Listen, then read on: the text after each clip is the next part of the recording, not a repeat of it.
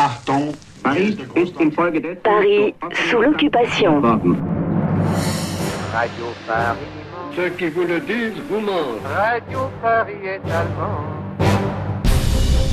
Ça y est, Paris va être libéré. Sept jours cruciaux dans l'histoire de la capitale, du 19 au 25 août 1944. Paris se bat. Après quatre ans de malheur sans précédent dans notre histoire, Paris reconquiert sa liberté par la main de ses fils. Paris trouve dans sa mémoire toujours vivant le grand geste instinctif de sa défense contre les oppresseurs.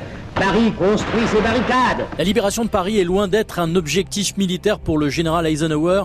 L'armée américaine chasse les Allemands plus à l'est de la capitale. Alors, cette libération est due à l'insistance du général de Gaulle et aussi à la résistance parisienne, en partie contrôlée par le colonel Roll Tanguy, résistant communiste, et par le délégué militaire national du futur gouvernement provisoire, Jacques Chaban-Delmas. C'est lui qui officiellement accueillera la deuxième division du général Leclerc à Paris. Le gouvernement provisoire de la République n'ignore pas les privations extraordinaires que la population parisienne endure depuis plusieurs semaines. Il faut prévoir toutefois que plusieurs jours s'écouleront avant que la réorganisation des transports permette l'arrivée des denrées nécessaires.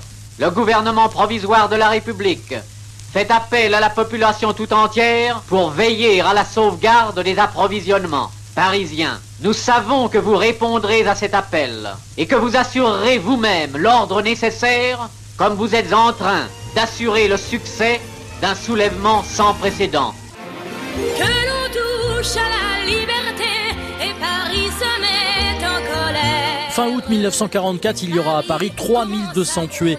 Les Allemands désorganisés ne disposent que de 20 000 hommes et seulement 80 chars contre 280 pour la division blindée de Leclerc. À Berlin, Hitler donne l'ordre au général von Scholstis qui commande la garnison allemande de détruire Paris. Il refuse, Paris est sauvé. Oui, c'est aussi le pari du combat. Sur la place de l'Étoile, à l'entrée d'une des avenues, gisent cinq cadavres allemands. Cinq boches qui se sont suicidés avec une grenade pour ne pas être capturés. Et près de l'hôtel Majestic, il y a un club allemand qui est rempli d'officiers, de soldats boches, blêmes, qui ont peur, qui craignent d'être tués, mais qui sont là prisonniers.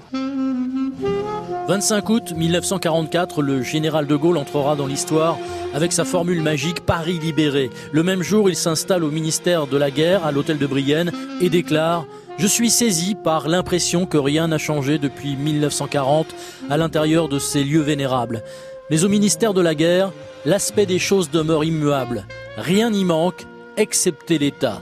Il m'appartient de l'y remettre. Paris sous l'occupation.